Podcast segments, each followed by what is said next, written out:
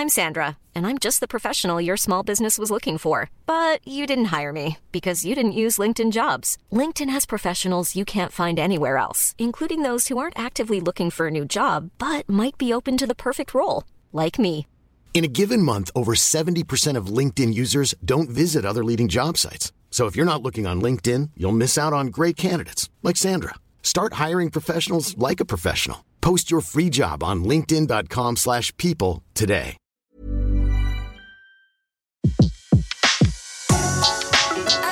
Le meilleur de séances radio est maintenant sur We Love Cinéma.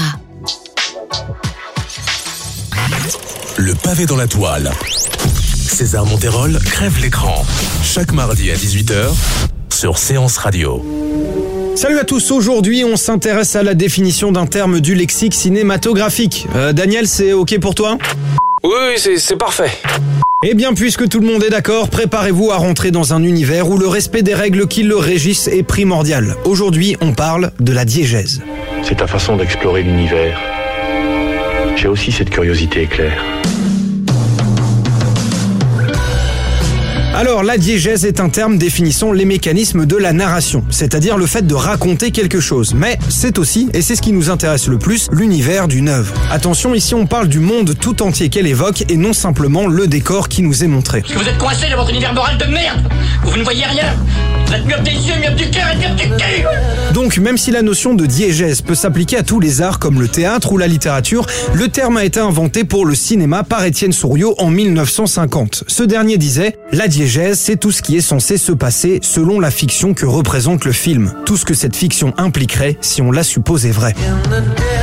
Il ressort donc de cette définition une notion très importante et que j'ai commencé à distinguer un peu plus tôt. La diégèse englobe tout l'univers du film, même ce qui ne nous est pas montré. Par exemple, dans Aladdin, la majorité de l'intrigue se déroule dans la ville fictive d'Agraba. Cependant, la diégèse de l'œuvre ne s'arrête pas aux frontières de la cité, cette dernière existe à l'intérieur de l'univers diégétique tout entier. Pour la jeune fille, une belle amphore, une belle amphore en cuivre ou en argent. Des belles dates, des belles dates, des figues, des belles dates, des pistaches, ma jolie. De cette définition, on peut donc souligner l'importance des lois qui régissent le monde fictif qui nous est montré ou pas montré afin de respecter la cohérence diégétique, une notion qui se rapproche d'un sujet déjà évoqué dans un autre épisode consacré à la suspension consentie de l'incrédulité.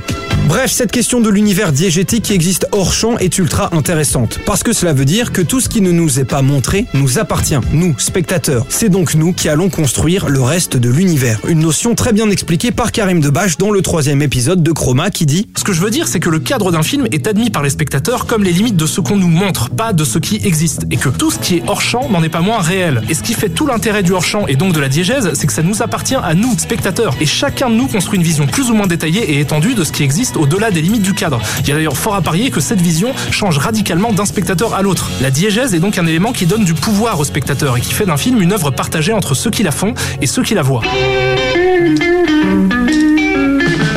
Ensuite, on peut s'attarder sur les différents niveaux qui composent la diégèse. Le premier, c'est le niveau extra-diégétique. On dit que c'est celui du narrateur lorsqu'il ne fait pas partie de la fiction. C'est simplement le concept du narrateur omniscient qui sait tout des personnages et peut voir tous leurs faits et gestes. Dans un second temps, on a le niveau diégétique ou intradiégétique qui correspond aux personnages, à leurs pensées et à leurs actions. Enfin, il y a le niveau méta-diégétique. En gros, c'est lorsque la diégèse contient une diégèse avec par exemple la présence d'un personnage narrateur. L'un des cas les plus représentatifs de cela se trouve dans Aladdin avec le personnage du début qui introduit la diégèse tout en faisant lui-même partie de cette dernière.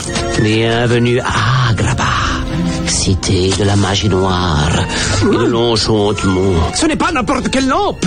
Elle a même changé le cours de la vie d'un jeune homme. Et ce jeune homme, tout comme cette lampe, valait beaucoup plus qu'on ne l'estimait. Un diamant d'innocence.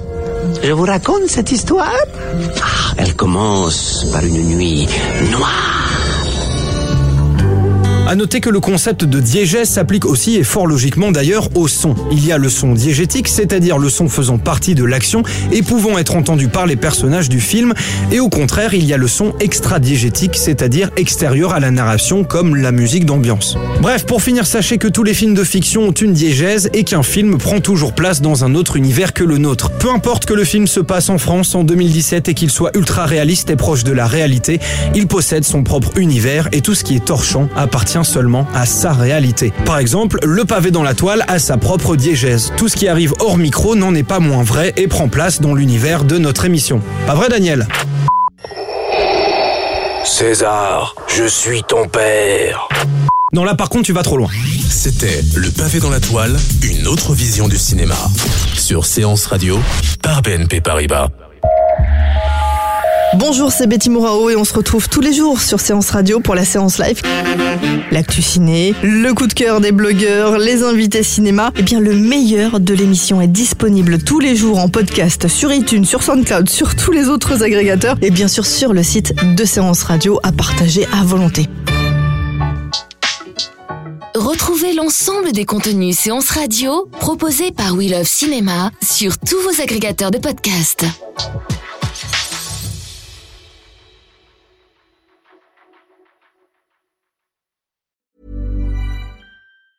Mom deserves the best, and there's no better place to shop for Mother's Day than Whole Foods Market. They're your destination for unbeatable savings, from premium gifts to show-stopping flowers and irresistible desserts. Start by saving 33% with Prime on all body care and candles. Then get a 15-stem bunch of tulips for just $9.99 each with Prime. Round out Mom's menu with festive rosé, irresistible berry chantilly cake, and more special treats. Come celebrate Mother's Day at Whole Foods Market.